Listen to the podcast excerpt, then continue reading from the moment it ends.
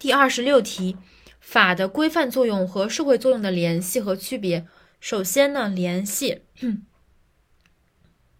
它们之间具有手段和目的的关系。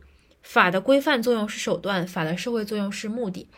其次，区别口诀是相机提存四个点。相作用对象，规范作用是人与人，而社会作用是整个社会。基考察基点，法的规范作用考察的是法的规范的特征，然后法的社会作用考察的是法的本质。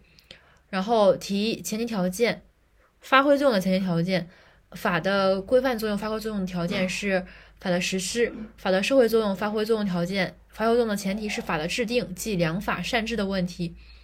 第四点，存在方式不同，法的规范作用是直接发挥作用，法的。社会作用是间接发挥作用，然后引申的问题就是这两法的作用分为规范作用和社会作用，它们的作用不是万能的，具有四个局限性，经纪人有限矛盾等等。